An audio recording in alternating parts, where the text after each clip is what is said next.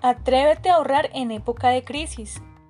Si bien es cierto que la situación actual ha generado un impacto negativo en nuestra economía, es importante tener planes de contingencia como el ahorro. Aquí en VSF Factor Banca de Inversión tenemos la compañía de dos expertos en factoring quienes nos presentarán un modelo de negocio que trae beneficios a tu bolsillo. Quédate con nosotros.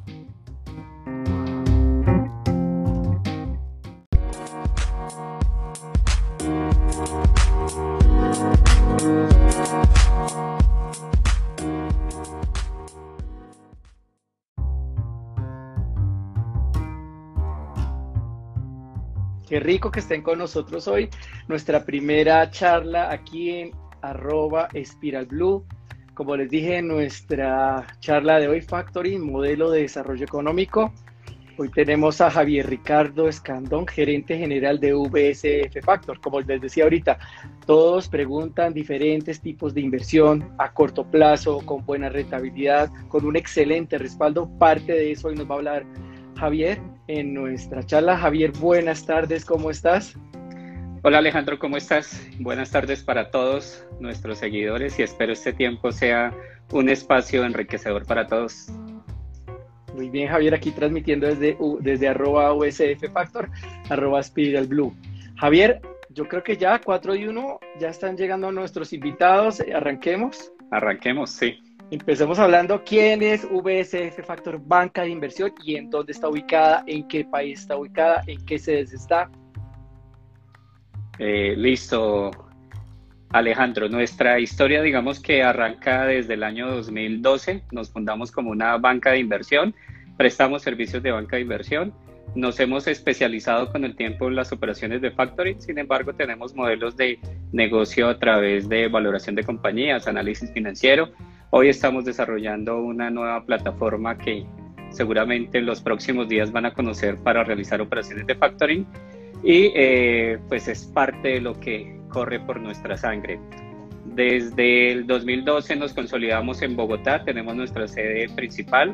Hoy tenemos operaciones en todo el país, en las ciudades principales. Tenemos a través de grupos comerciales, de agencias comerciales, nuestros clientes en otras ciudades pueden conocer la operación de factoring y tenemos también muchos planes hacia adelante, Alejandro, pensando en expandirnos a otros países. Estamos revisando la parte normativa de, de otros países de la región y pues la intención es seguir consolidando nuestra operación de factoring en los mismos. Y acá en Bogotá tenemos una oficina en la calle 85 donde están cordialmente invitados todos nuestros eh, clientes, donde tenemos nuestro punto de trabajo. Hoy en día, pues igual como muchas compañías, estamos haciendo trabajo en casa, eh, pero pues esperamos pronto poder tener el espacio de volverlos a recibir en nuestra oficina.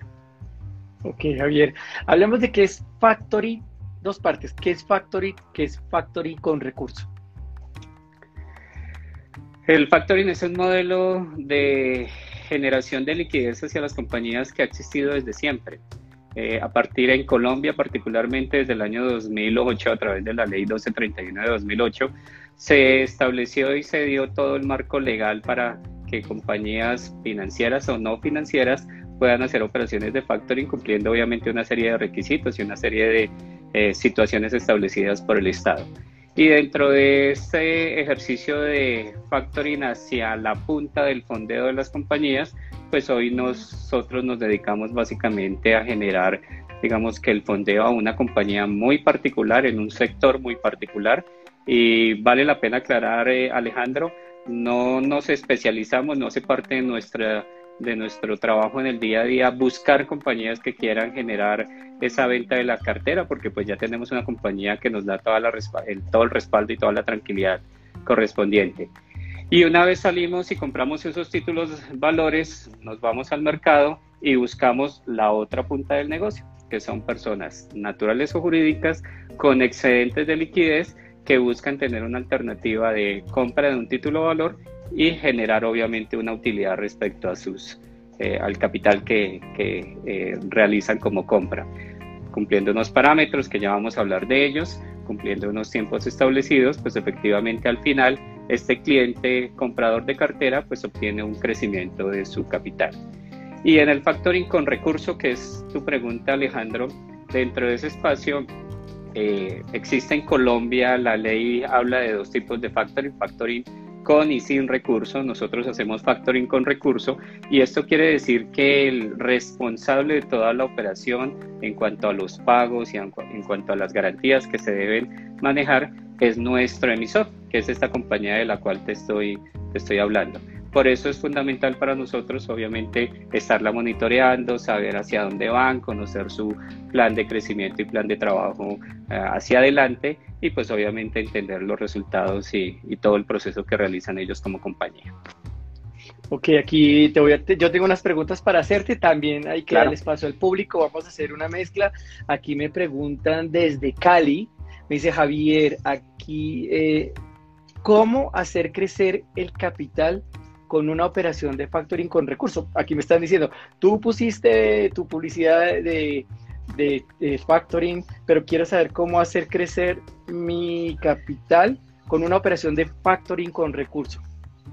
Fíjate Alejandro que el proceso realmente es muy sencillo. Primero partimos de lo que les decía, factoring es un tema que está completamente eh, regularizado en Colombia, que tiene un marco legal, que tiene una serie de sentencias, de decretos que han venido generando muchas entidades, entidades de control, por supuesto, desde la superintendencia, superintendencia financiera, superintendencia de sociedades, hasta la Corte Constitucional ha, ha generado información respecto a la operación de factor. Ahora bien, entendiendo esto, lo que nosotros hacemos es un proceso realmente sencillo desde el punto de vista operativo compramos estos títulos valores, fuimos, hicimos previo un análisis a esta compañía, entendimos todo su proceso, revisamos situaciones como eh, los hábitos de pago de la compañía, sus balances, eh, su liquidez, eh, obviamente el crecimiento que tiene en ventas y una vez estamos seguros, somos los primeros compradores de este título valor. Cuando ya es nuestro, salimos y lo vendemos a este cliente, persona natural o jurídica, que como te decía anteriormente tiene excedentes de liquidez y que él está dispuesto a esperarse un tiempo, que es la maduración que tiene este título valor, que normalmente, y me voy anticipando a, preguntas eh, que pueden darse, son operaciones que se realizan en 120 días. Yo hoy arranco día cero, me espero los 120 días y al final de esos 120 días obtengo una tasa de crecimiento sobre mi operación. Son tasas de crecimiento que me permiten tener una estabilidad dentro de la compra y una vez llega esa maduración, pues efectivamente yo tengo la posibilidad de decir, recupero mi capital, esta compra inicial que realicé y adicionalmente estoy generando una utilidad sobre esos títulos valores.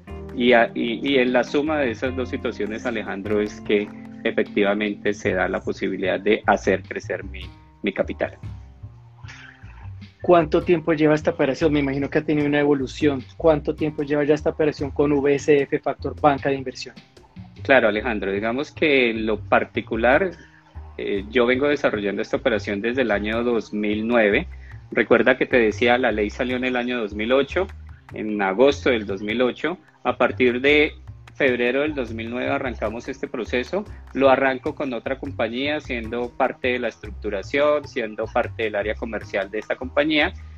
Y a partir del año 2017 eh, tomo la administración de esta operación.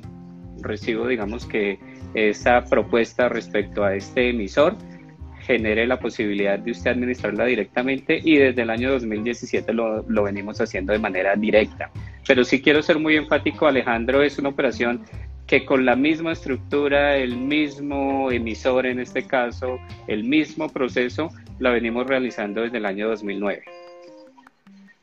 Ok, en particular hablando de esta operación de factoring con recurso, ¿cuál es el respaldo de la operación? O sea, ¿por qué los clientes están tranquilos eh, comprando títulos o invirtiendo con VSF Factor Banca de Inversión? Alejandro, lo básico es un proceso completamente eh, formalizado en Colombia. Hay una ley que eh, se creó específicamente pensando en apoyar y en hacer crecer las operaciones de factoring en nuestro país. Antes de esa ley, siempre, digamos que como una característica particular nuestra en, en Colombia, pues siempre se ha hecho factoring. Siempre alguien ha fondeado a un primo, a un familiar, a un amigo pero pues a partir de, la generación de la ley 1231 se dan todos los aspectos legales que, que llevan pues obviamente a generar una tranquilidad.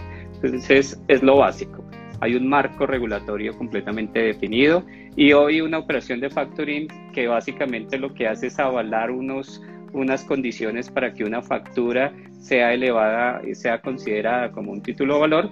Entonces, si hoy se cumplen esos requisitos que están establecidos en el Código de Comercio, pues esa factura se convierte en un título valor. Si no, sigue siendo una factura, me da a mí el derecho de cobrar una operación como, como dueño de esa factura, pero no me da la posibilidad de salir a venderla dentro del mercado. Esa, esa, esa, situación es fundamental, Alejandro, porque pues es la que nos permite entender que hay un marco legal y pues obviamente la invitación para todos los que nos están viendo es googleen Ley 1231 del 2008, son cuatro hojas, es una ley muy puntual, muy práctica y les va a empezar a dar obviamente una serie de herramientas para ir entendiendo este proceso. Ahora bien, lo segundo y más importante en, este, en estas operaciones de factoring es quién me va a pagar. Yo hoy genero la compra de ese título valor, estoy dispuesto a esperarme ese plazo establecido, estos 120 días, pero al final de los 120 días estoy esperando que me retorne ese capital. Entonces es el segundo punto eh, importante dentro de los procesos de las operaciones de factoring, es quién me va a pagar. Y si a mí me paga una compañía pequeña, pues mi factor de riesgo es un poco más alto. Si la compañía es más grande, tengo un factor de riesgo menor. menor. Y si aparte de esto, Alejandro, esa compañía grande, que es lo que sucede con nosotros, tiene buenos hábitos de pago, pues efectivamente mis, niveles de riesgo están controlados, ¿sí? Sabemos que en todo lo que hacemos va a existir un factor de riesgo. La invitación siempre que le hacemos a nuestros clientes es revisen, entiendan, analicen ese factor de riesgo y con base en eso puedan, pueden tomar una, una decisión. Pero de cara a todo el proceso, pues efectivamente eh, las, todas las variables están definidas desde el día 1. Yo desde el día 1 sé cuándo se vence mi operación, yo desde el día 1 sé quién es el que me va a pagar mi operación, yo desde el día 1 sé qué título o valor voy a recibir y desde el día 1 efectivamente tengo también completamente claro cuál va a ser el retorno en esos 120 días y son variables que se mantienen en el tiempo. Nosotros no estamos sujetos a volatilidades de otro tipo de mercado. Eh, no nos interesa qué sucede en un mercado accionario, qué sucede con una tasa de cambio, porque efectivamente yo ya compré una operación hoy que se va a mantener vigente durante los siguientes 120 días y las condiciones de esa operación, obviamente al final de los 120 días, se van a, respetar. Ok, aquí me preguntan, fíjate que estaba mirando acá, eh, desde Cali, si un cliente tiene excedentes de liquidez, o sea, yo tengo excedentes de liquidez, quiero diversificar mi portafolio para realizar esta operación de factoring con recurso, ¿cómo es el proceso? Aquí lo que dicen es básicamente, yo tengo mis recursos, quiero diversificar mi portafolio, ¿qué tengo que hacer con ustedes? ¿Cómo lo hago con ustedes? Listo, perfecto. Eh, Alejandro, lo primero que les quiero compartir es, nosotros hoy dentro de la cartera que tenemos en clientes, más o menos el 60% de los clientes son clientes personas naturales y hay una gama muy amplia dentro de esa categoría de personas naturales. Encontramos la persona que dice yo tengo algo de capital, quiero generar una operación, hasta el otro extremo que es encontrar a un inversionista profesional. Y desde el punto de vista de personas jurídicas, tenemos una distribución también de personas y el la gran mayoría de compradores eh, son compañías colombianas. Sin embargo, tenemos también una compañía extranjera que hace compras y tenemos un fondo de inversión que realiza operaciones de factoring con nosotros. El proceso operativo es muy sencillo. Digamos que lo que primero queremos hacer es conocer a este cliente, que el cliente conozca la operación y de paso, obviamente, en, esa en ese relacionamiento nosotros conocer a este cliente. Eh, entender cuáles son sus necesidades, cuáles son sus expectativas, qué busca con la operación de factoring y saber si efectivamente somos el medio adecuado para ayudarle a realizar sus, eh, sus a cumplir sus metas y sus expectativas. Eh, lo, desde la parte formal, pues una vez este cliente toma la decisión, hacemos un proceso de validación. Nosotros estamos obligados a hacer una validación respecto al origen de los recursos de esta persona, su procedencia y filtrar obviamente todo lo relacionado para evitar temas adicionales como eh, financiación del terrorismo, un lavado de activos, todas estas situaciones. Y para esto tenemos los, los mecanismos obviamente eh, operativos necesarios, hacemos una validación de cada una de las personas efectivamente cuando deciden comprar y después de haber recibido la autorización de, de, esta validación y con base en eso firmamos una, un contrato de compra y venta dentro de las dos partes. Este contrato tiene una serie de deberes y de derechos de cada una de las dos partes y dentro de este espacio pues al final eh, una vez validado, una vez firmado ese contrato, le damos la autorización al cliente a que consigna a las cuentas de recaudo que nosotros tenemos establecidas y posterior a, este proceso, pues hacemos ya la emisión que eso lo realiza este emisor que tenemos, la emisión de las garantías correspondientes, garantías que le entregamos en, eh, para el cuidado y para la tenencia física a cada uno de nuestros clientes. Una vez llega el vencimiento de la operación, pues el cliente tiene dos posibilidades básicas. Digamos que la primera es decir, quiero hacer una nueva compra y eso es lo que mayoritariamente sucede dentro de nuestro proceso. O la otra puede decir, eh, tenía un espacio de 120 días, se acabaron los 120 días, requiero ya eh, mi dinero. Si se da esta segunda situación, pues una vez el cliente verifica que tiene en su cuenta, la cuenta que nos dio también de recaudo desde el inicio de la compra el dinero, pues posterior a eso nos devuelve las garantías que, que desde el día uno le entregamos. Y en el caso de los clientes que hacen una nueva compra, pues nosotros volvemos, hacemos todo el proceso operativo, generamos estas garantías, hacemos toda la firma de la documentación, contratos, todo lo, lo necesario. Y una vez este cliente recibe las nuevas garantías para esa operación, pues le pedimos lo mismo, que nos devuelva las garantías anteriores porque finalmente son títulos valores que son propiedad de, de nuestro emisor. Ok, aquí estoy viendo Diana Marcela. Me pregunta, ¿cuál es el valor mínimo recomendado que se requiere para hacer esta inversión? o sea, ¿cuál, es el valor mínimo para la inversión y cuál es lo, qué es lo que Javier recomienda para inversión? Y también preguntan acá, eh, valor mínimo que lo que te estoy diciendo y las tasas, ¿qué tasas manejas? Porque pues obviamente el sector eh, normal estamos hablando de unas tasas de entre el 9, 6, 7%, muy conservador. ¿Qué tasas tienes? Eh, igual, Diana, y pues para todos, eh, la operación nuestra arranca con compras desde 10 millones de pesos y es una compra escalonada. Eh, me explico. Si yo tengo unos montos X, te doy un ejemplo, desde 10 millones hasta 99 millones de pesos, la tasa de descuento que recibo dentro de mi operación es una tasa del 9% efectivo anual. Obviamente se liquida para los 120 días de la compra y va creciendo. Esta tasa va creciendo al 9.5, al 10, 10.5 y eh, llegamos a una tasa máxima del 11% que serían para operaciones superiores a mil millones de pesos, 11% efectivo anual para la compra.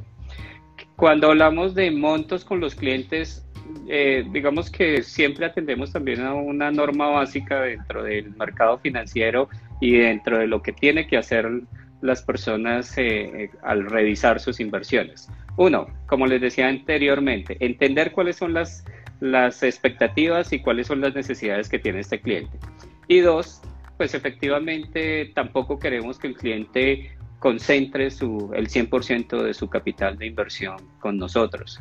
Eh, la diversificación es un tema que siempre va a estar presente y lo que invitamos al cliente es también inicie con una operación, vaya conociendo, vaya revisando cómo le cómo se da el, desarrollo de la misma.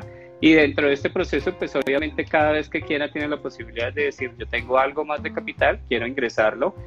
Simplemente se puede quedar con esa operación inicial o puede irla haciendo crecer con el paso del tiempo. Es un tema donde lo considero más individual es entender esas características propias de cada una de las personas, pero pues en el caso de la pregunta de Diana, pues efectivamente nosotros tenemos un piso de operación que son 10 millones de pesos y con ese piso de operación pues la tasa también piso que se genera es una tasa del 9% liquidada para esos 120 días de la compra. Ok, perfecto. Aquí dice Angélica, ¿qué diferencia tiene a las libranzas? Dice esto Angélica. No, son completamente son títulos completamente diferentes. Digamos que desde lo básico, uno, su parte normativa, como les decía, y la invitación a revisar del 2008, eh, donde está efectivamente todo lo establecido respecto a las operaciones de factoring. Eh, desde las garantías que yo genero como compañía, quién me debe, eh, cuando hablamos de una libranza, normalmente el deudor es una persona natural eh, que pues se compromete a hacer unos pagos y que desafortunadamente no siempre va a tener la capacidad de realizar estos pagos. Cuando el 1231 pues efectivamente se dan cuenta que se habla desde una pyme, eh, desde las pymes hasta grandes compañías. En nuestro caso puntual, empresa que con quien hacemos las operaciones de factoring hoy es considerado como un gran contribuyente por la DIAN, tiene ventas superiores a 200 mil millones de pesos al año, entonces con buenos hábitos de pago, con excedentes de liquidez, digamos que eh, todos sus todos los años de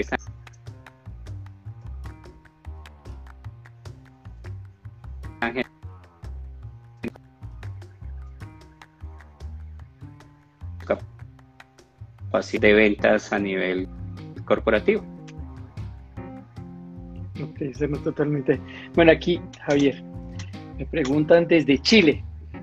Si un, un cliente está fuera de Colombia, está desde Chile y me dice, quiero realizar esta operación, ¿cómo la puedo hacer? O sea, ¿esto lo pueden hacer personas fuera de Colombia de qué manera lo pueden hacer, si lo pueden hacer extranjeros o solamente colombianos que estén eh, de residentes fuera de Colombia, cómo pueden hacer, o sea, cómo lo, pueden hacer personas que estén fuera de Colombia, tanto extranjeros como personas colombianas que estén fuera del país.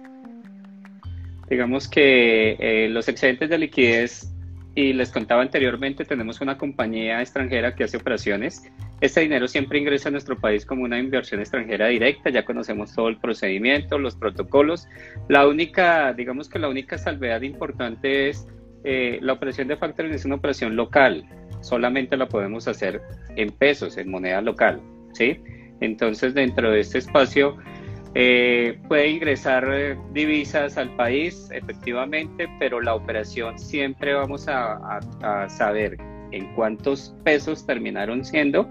Hacemos la operación, 120 días, se genera en pesos, se da esa, esa tasa de utilidad para los 120 días y una vez se venza con esos pesos, podemos volver a hacer otra operación. Es importante esto porque pues efectivamente si yo estoy en países como Estados Unidos y digo tengo unos dólares y quiero hacer una operación en dólares, pues simplemente nuestra legislación no lo permite. Nos toca monetizar, hacer la operación en pesos y recibimos efectivamente lo que esa monetización nos permita. Y cuando vaya a salir el dinero hacia adelante, pues hacemos el proceso inverso, donde decimos, tenemos unos pesos, miramos la tasa de cambio con la que se esté haciendo o la que esté vigente el día de la salida de estos recursos y eso equivaldrá obviamente a unos dólares X, para que lo tengamos presente. Pero efectivamente es algo que, que hacemos, tenemos un comprador permanente, eh, de hecho la moneda desde la cual arranca son euros, entonces conocemos todo el proceso operativo y, y pues al final del día le genera esa tranquilidad también desde el punto de vista de esa utilidad a este inversionista. Ok, ¿Cuál es el paso a paso? Nos dice aquí eh, Coach, nos pregunta que cuál es el paso a paso. Lo primero es conocernos y conocer la operación. Digamos que dentro de este aspecto algo que es fundamental para nosotros es que nuestro, nuestro cliente entienda eh, todo lo relacionado con la operación de factoring. Y para nosotros es fundamental saber quién es este cliente y conocerlo. ¿sí? Como les decía anteriormente, hacemos procesos de verificación, SARLAB, hacemos un contrato de compra y venta y una vez nosotros hemos hecho esa validación, autorizamos a este cliente para que haga las consignaciones respectivas y haga la compra directa.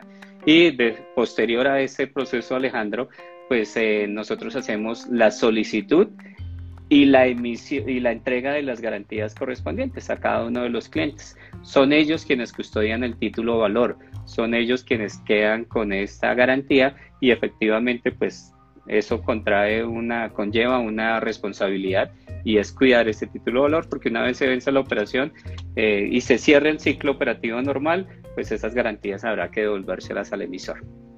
Ok, me preguntan, ¿quién asume el riesgo? En esta operación, ¿quién asume el riesgo?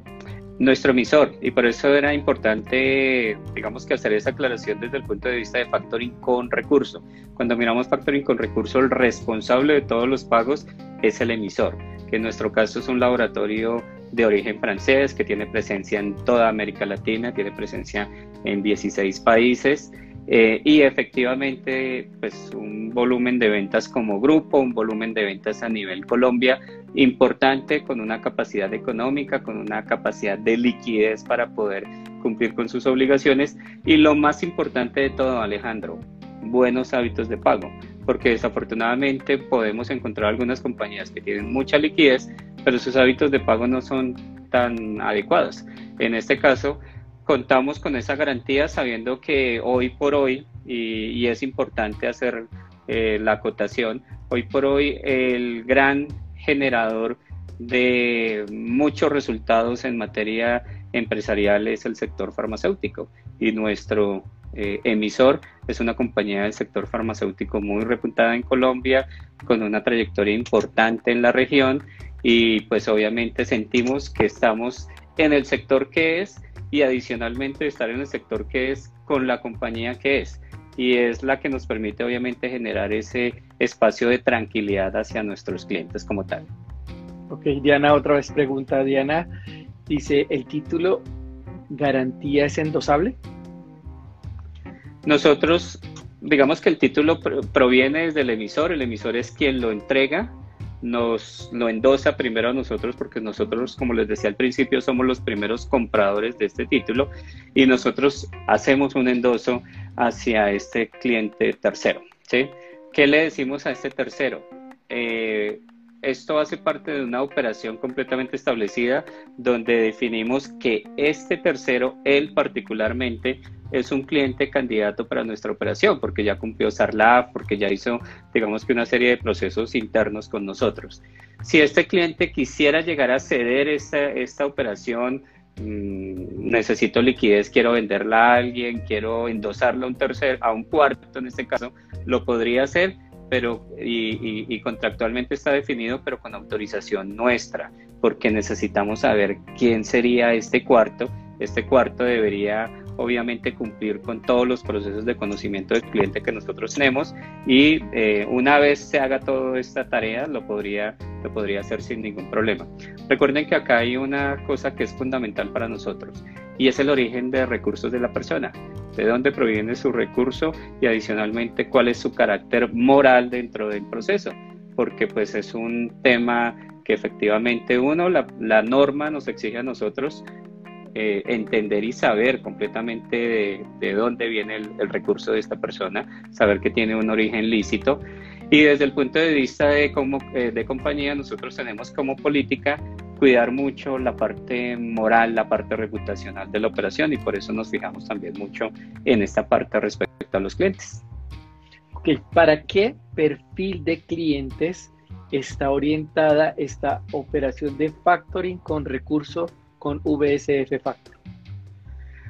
Pues Alejandro, cuando hablamos de perfiles de riesgo, eh, algo que... Perfil de cliente.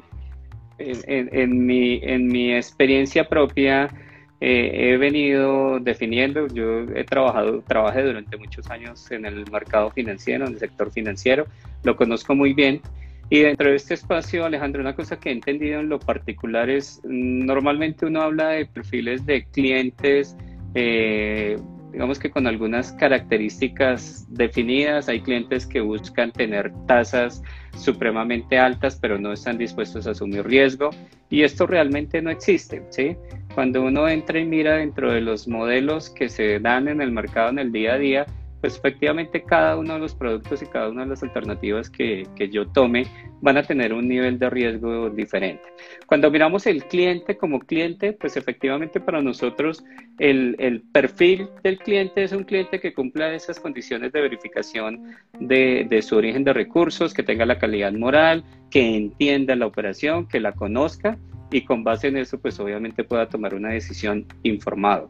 Y eso se lo decimos en todo momento. De hecho, hace parte de lo que el cliente firma dentro del contrato de compra y venta, que él está completamente informado y que cualquier duda pues obviamente nosotros somos la primera fuente para poderla resolver, pero también le sugerimos a este cliente, revise con sus propios asesores tributarios, legales, contables, la conveniencia de realizar una operación de factory, pues para que él esté completamente tranquilo.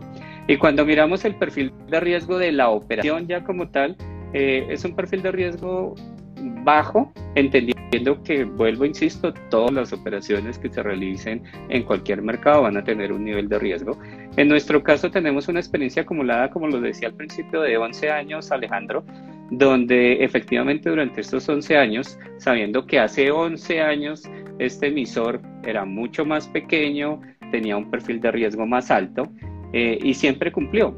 Y hoy que ha crecido, que tiene un perfil de riesgo más bajo, pues sigue, sigue cumpliendo porque pues efectivamente ellos entienden y saben que la estructuración de la operación de factoring les permite obviamente tener recursos, generar una mejor rotación de su cartera, mejorar sus estados, eh, sus indicadores financieros y pues en ese sentido obviamente eh, ellos también se encargan de proteger y de cuidar mucho la operación de factoring para que sea un gana-gana porque finalmente un negocio se da cuando, en este caso, que somos tres partes las que estamos involucradas, nosotros como estructurador, el emisor y nuestro cliente, cuando las tres partes efectivamente generan esa ganancia, pues es un modelo de negocio que seguramente va a funcionar. Cuando buscamos solamente el beneficio de alguna de esas tres partes, pues seguramente no, no va a tener el mismo resultado. Ok, aquí ¿El título que estoy comprando aparece a nombre de quién es, por ejemplo, esa factura? Sí, o sea, me refiero, o sea, dice, el, a, nombre de quién sale título valor. Si hablamos de un título valor y quedémonos con el concepto básico de la factura, pues la factura es un servicio que este emisor, en este caso es un producto que este emisor le vendió a otro que normalmente es más grande que él. Este otro que tiene la obligación de pago, pues a quién le va a generar la factura? Pues una factura con eh, la opción de pago por parte de este emisor. Una vez él endosa este título, pues él traslada el derecho del cobro de esa factura al tercero que lo compró. Por eso se hacen endosos. El título original no puede salir a nombre de una persona natural o jurídica diferente a quien eh, desde el punto de vista legal estableció esa relación. No podemos decirle a este pagador, gírele a este tercero que usted no conoce, que nunca ha hecho ningún tipo de negocio, ¿no? Por eso se hace a través del emisor, quien es el dueño natural de los títulos, y posteriormente al endosatario final, que es quien compró los derechos económicos de ese título. Por eso para nosotros al final es supremamente necesario y hace parte de todo el proceso que una vez se, constate ese cobro, ese pago de esa operación o una vez el cliente haga una nueva compra y reciba una nueva garantía, porque cada vez que se hace una operación, pues va a recibir las garantías correspondientes para esa operación, nos devuelva la anterior porque efectivamente esa anterior hay que devolvérsela a este emisor, quienes son los dueños naturales del título valor. Ok, aquí Santiago nos dice, por favor sigan haciendo sus preguntas, que aquí vamos a seguirle preguntando a Javier todo este tema de la operación de factoring, de lo que estamos hablando del factoring. Santiago dice, ¿en cuántos días obtengo mi rentabilidad? Y había preguntado a Andrea que si es anticipado o, o, se paga después el, la utilidad. El rendimiento de la utilidad. Entonces, primero, pues Santiago, nosotros técnicamente no hablamos de rentabilidad porque lo que hacemos es comprar un título de valor que tiene un precio X y se compra con un descuento. ¿sí? Es la parte técnica. Eh, finalmente es, es, lo mismo desde el punto de vista numérico si fuese una rentabilidad o una utilidad, pero nosotros, digamos que por la naturaleza del título hablamos es de una tasa de descuento y de una utilidad. Esa utilidad se materializa en 120 días, que son los días estimados para la compra. Y eh, atando a la pregunta, a la siguiente pregunta, yo hoy arranco día cero, hoy hice una compra por un monto X, al final voy a recibir ese monto más la utilidad, ese dinero lo capitalizo al final de los 120 días. Miren que es una operación de muy corto plazo, que eh, realmente en alguna medida también eso ayuda a mitigar los factores de riesgo. Cuando yo tengo operaciones de más largo plazo, cuando tengo factores como, no sé, una renovación automática, cosas por esas, eh, digamos, por ese estilo, pues efectivamente mi factor de riesgo va a aumentar. Aquí hacemos una operación a 120 días. Les, les, he insistido mucho que los hábitos de pago de este emisor son muy buenos, o sea que esto quiere decir que en ningún caso nos pasamos de los 120 días y al contrario sucede que es muy normal que el día 110, el 115, a veces el día 100, pues efectivamente tenemos el pago de esta operación. Y una vez se da ese vencimiento, pues yo tengo la posibilidad como comprador de esta cartera de definir si quiero hacer una nueva compra y existen los títulos disponibles, lo podría hacer. Si simplemente quiero salir eh, y capitalizar esa utilidad que ya me gané en esos 120 días, pues lo debo hacer. No hay contratos adicionales, no hay cláusulas eh, de permanencia, no, no existe nada de esto. Y dos cosas importantes, precisamente por la naturaleza de los títulos. La primera es, estos títulos no generan retención en la fuente. Entonces, suponiendo, compré 100 millones de pesos y al final de los 120 días mi tasa me dio para ganarme 3 millones de pesos. Yo tengo el derecho a recibir los 103 millones de pesos sin eh, que se me aplique retención en la fuente. Y la otra cosa también importante dentro de este proceso, pues para contarles a todos, nosotros como compañía no generamos costos de comisión de administración, que eso es un ítem que es muy normal en cualquier tipo de operación.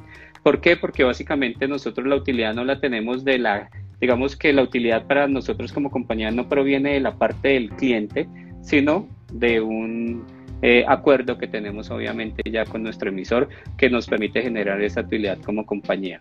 Entonces, en este, en este contexto, este cliente, una vez nosotros se hace parte del contrato, le simulamos, le hacemos una simulación, le decimos esta es la operación, esta es su tasa, la utilidad final y nos dio esos 103 millones de pesos. El cliente decide retirar su capital, le trasladamos los 103 millones de pesos como un valor neto final. No le aplicamos retención, insisto, no tenemos costos de administración y desde el punto de vista, eh, digamos que contractual, nosotros, cuando sale el dinero de, nuestro, desde nuestras cuentas, pues efectivamente hay un costo del 4 por mil, pero eso es un costo nuestro. Entonces es un costo que no le vamos a, trasladar tampoco a este cliente comprador. Eh, sale un, valor neto final y eso obviamente les permite generar obviamente una capitalización mucho más adecuada que cuando yo tengo esos costos anexos porque me pueden decir si su utilidad o su rentabilidad en otras operaciones es de tanto, pero cuando recibo el valor final me dicen sí, pero hay que descontarle la administración, pero mire que tiene este otro eh, cargo. En nuestro caso, pues ese es un tema que no, no, no se da en las operaciones de factoring.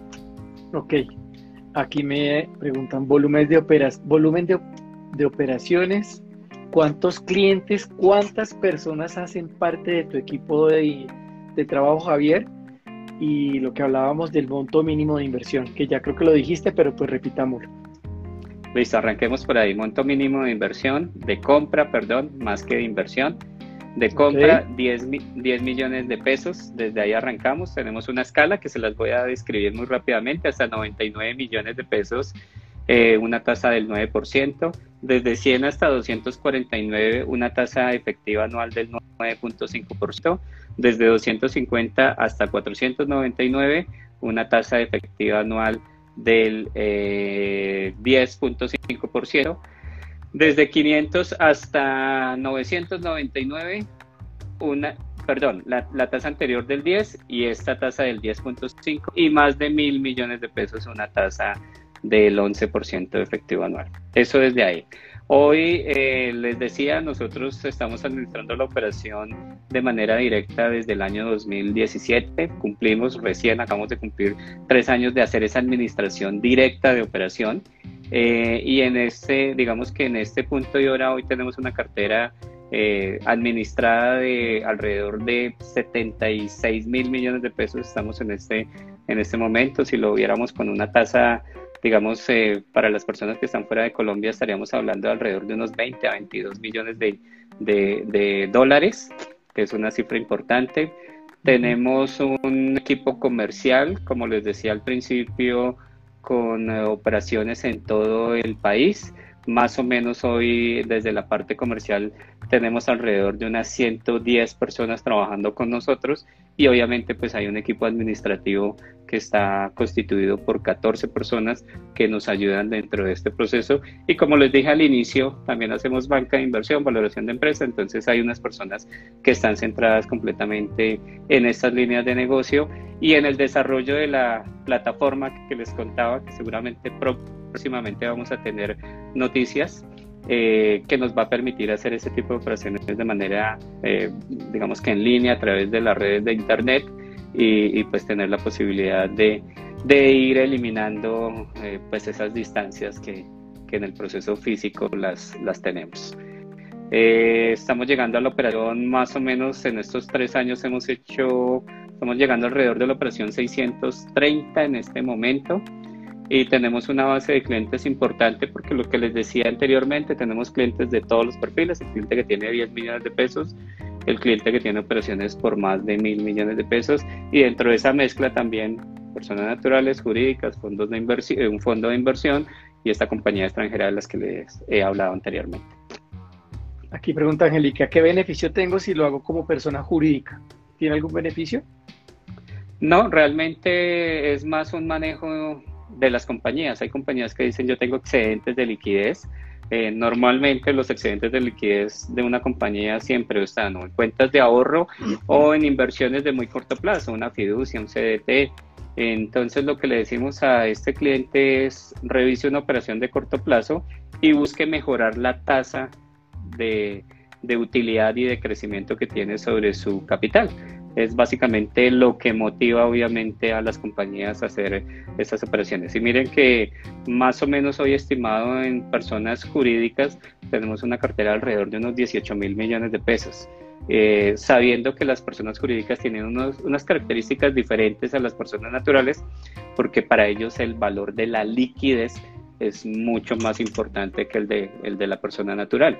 Entonces, pues eh, es una muy buena combinación dentro de este proceso y les permite, eh, pues obviamente, definir eh, un plan de crecimiento de la compañía, un plan de inversión hacia adelante de la compañía que hoy pues, la toman o la han tomado estas, estas empresas que ya nos han dado su, su voto de confianza. Y además desde el punto de vista empresarial, Alejandro, y pues para todos, efectivamente es mucho más fácil que la compañía pues entiende precisamente, tiene más claridad para analizar eh, los factores de riesgo, para entender el porqué de, las operaciones de factoring. Hoy en factoring, y les dejo esto como un, digamos que un, un espacio para que ustedes lo revisen con mucho más detalle. Hoy en factoring, eh, muchas entidades financieras, por no decir que todas, realizan operaciones de factoring y, a nivel país, más o menos se habla de cerca de 11 mil millones de euros en operaciones de factoring que se realizan cada año. En la región todavía estamos pequeños, obviamente comparados con grandes economías como Estados Unidos, Brasil o México, pues estamos muy abajo, pero estamos creciendo mucho dentro de este proceso y es una operación que, que cada día efectivamente genera mayores beneficios, especialmente pues a las compañías que necesitan buscar esa, esa liquidez. Y en nuestro caso puntual pues aprovechamos esa posibilidad de tener esos títulos con unas características especiales, con unas condiciones de riesgo bajo, con una operación muy tranquila para al final salir a, a buscarlo como una opción de, eh, para hacer crecer mi capital como tal. Javier, demasiadas preguntas. Yo creo que nos va a tocar hacer otro, otra charla en vivo porque hay muchas preguntas. Una pregunta importante en estos momentos de pandemia, ¿cuál ha sido el comportamiento de la operación con VSF Factor Banca de Inversión? ¿Cómo ha estado el tema de la pandemia? Porque pues obviamente hemos visto muchísimos sectores golpeados en su gran mayoría, todos. Yo no sé cómo ha sido el comportamiento en esta operación de factoring con recursos para los inversionistas, para el emisor de ustedes, para ustedes, para sus comerciales, para sus clientes? ¿Cómo ha sido el comportamiento general? Ya para terminar, Javier, nos quedan cinco minutos. Ok, Alejandro. Es una excelente pregunta porque les he contado que venimos haciendo este proceso desde el año 2009 que siempre ha sido una promesa de venta hacia el cliente, decirle sus condiciones están completamente definidas y usted puede estar tranquilo. Todos los días validamos al emisor, todos los días estamos pendientes de pues toda la información que se dé para el sector, para la compañía como tal. Y, hoy estamos completamente tranquilos. Pero mira Alejandro que esto, esto se suscribe cuando efectivamente pasan mm, situaciones. Y hoy, como tú muy bien lo dices y como todos lo sabemos, pues el mundo está eh, ya en una recesión y hay muchos sectores maltratados, hay muchos sectores que efectivamente han perdido capacidad, han perdido puestos de trabajo. Pero mira que yo les decía hace un instante, siento que estamos en el sector que es y con la compañía que es. En el sector que es, ¿por qué? Porque al ser un laboratorio farmacéutico, los laboratorios farmacéuticos son compañías que crecen y crecen y crecen y crecen año tras año. Hay muchos estudios, algunos de revista Forbes, algunos de la lista Fortune, donde comparan al sector farmacéutico con otras industrias. Y te dejo estos datos, Alejandro. El sector farmacéutico genera más utilidades que el sector financiero. El sector farmacéutico tiene más movimiento en ventas que el sector de armas en el mundo. El sector farmacéutico tiene mayores utilidades que las que generan industrias, digamos que hidrocarburos en sus buenos momentos, eh, la venta de, de autos. Entonces, eh, es un sector per se que es muy grande, muy interesante, genera muchas utilidades. Es un sector que su nivel de desarrollo se compara con entidades como la NASA. Entonces, eh, tiene muchas características que normalmente pues uno no conoce del sector como tal. Y, en épocas normales, antes del COVID, el sector crece y estaba completamente establecido y muy tranquilo y con unos lineamientos hacia adelante completamente definidos. Pero fíjate que después del, del tema del COVID, el sector farmacéutico en general, incluyendo las grandes farmacéuticas y todo lo que tiene de relacionamiento con investigación y desarrollo, son sectores que han crecido muchísimo más. Yo sé que todos hemos escuchado noticias, situaciones como lo que recientemente pasó, pasó en la Unión Europea, donde todos los laboratorios farmacéuticos de primer nivel, no quiero dar nombres, pero pues es una noticia pública, se unieron y la Unión Europea les está generando recursos propios para poder encontrar la vacuna del COVID-19. Y eso mismo sucede en China, y eso mismo sucede en Estados Unidos, y eso, y eso mismo sucede en Japón, que son economías desarrolladas.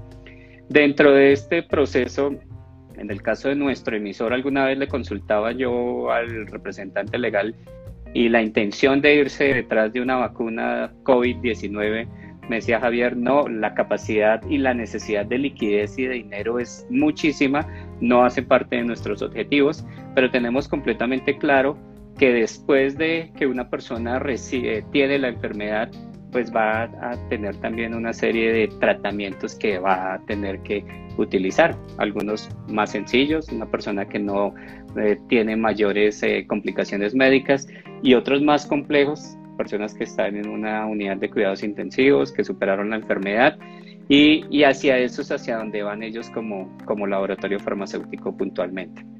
Entonces, nos queda un panorama lejos grande hacia adelante, importante hacia adelante, y por eso precisamente la invitación es que nos conozcan como compañía, que conozcan el producto y dentro de este proceso pues obviamente que tomen una decisión completamente informadas. Ok Javier, muchísimas gracias. Mil, mil, mil gracias. Yo creo que se resolvieron dudas tanto para clientes activos que están hoy acompañándonos, clientes potenciales, personas de todo el mundo que quieren conocer la operación, qué estamos haciendo en Colombia, qué se hace en Colombia. Eh, redes sociales, www VSF Factor, bancadeinversión.com para que para que miren la información de factoring con recurso en spiralblue.com, promotor oficial de VSF Factor, en Instagram, arroba VSF Factor, en Twitter tenemos a, arroba Factor VSF y Facebook. Estamos en VSF Factor Banca de Inversión. Y aquí despidiéndonos desde Spiral Blue, promotor de VSF Factor. Esperamos estar, Javier, contigo. Eh, yo creo que el otro mes vamos a estar hablando de otros temas, siguiendo el tema de factoring, porque qué pena con ustedes, Andrés, Rocío, Juan. Eh, se nos quedaron muchísimas preguntas y que pues a través de Spiral Blue o directamente con VSF Factor se les van a resolver. Javier, un abrazo, mil gracias y esperamos que volvernos a vernos pronto el próximo mes. La idea es tener una charla al, mes y tratar de varios temas. ¿Ok, Javier? Un abrazo y mil gracias. Gracias. Chao, Javier. Chao.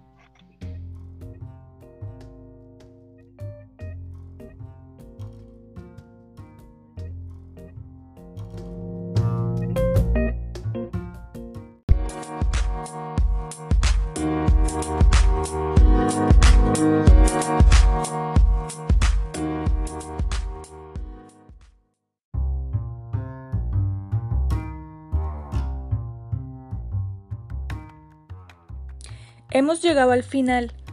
Gracias por acompañarnos y recuerda que en nuestro podcast encontrarás información de primera mano. Hasta la próxima.